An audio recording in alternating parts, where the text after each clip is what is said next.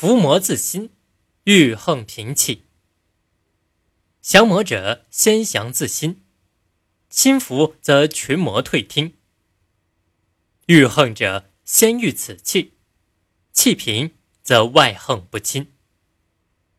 这段话的意思是说，要想降服恶魔，首先必须降服自己内心的邪念。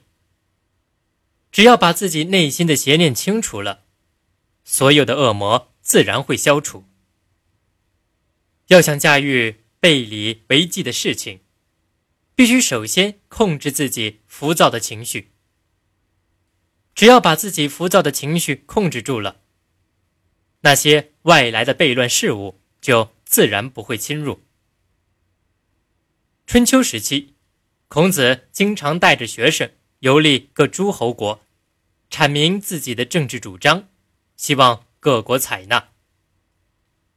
有一次，孔子到了魏国，因不受魏灵公重用，便离开魏国去陈国。孔子一行来到陈国境内，粮食吃完了，随从的人面有饥色，有的人病倒了，不能起来行走。子路气冲冲的去见孔子，问道。君子也有穷困的时候吗？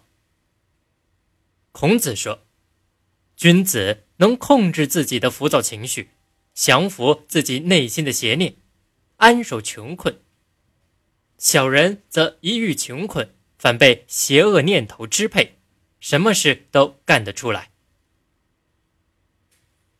这是典型的佛教禅宗思想的反应。禅宗以心为本。认为世间万事万物，包括魔鬼，都是心念的结果。如能做到心之无念，那么一切外害也就不能侵入。所以禅宗特别强调正心、观心，以达到悟人生真谛的目的。从理论上讲，禅宗这种观点是彻底的主观唯心主义。但从实践的意义上来看，还是具有一定的现实意义的。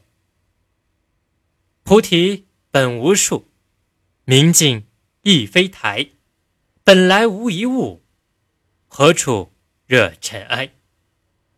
此即为伏魔自心，欲横平气。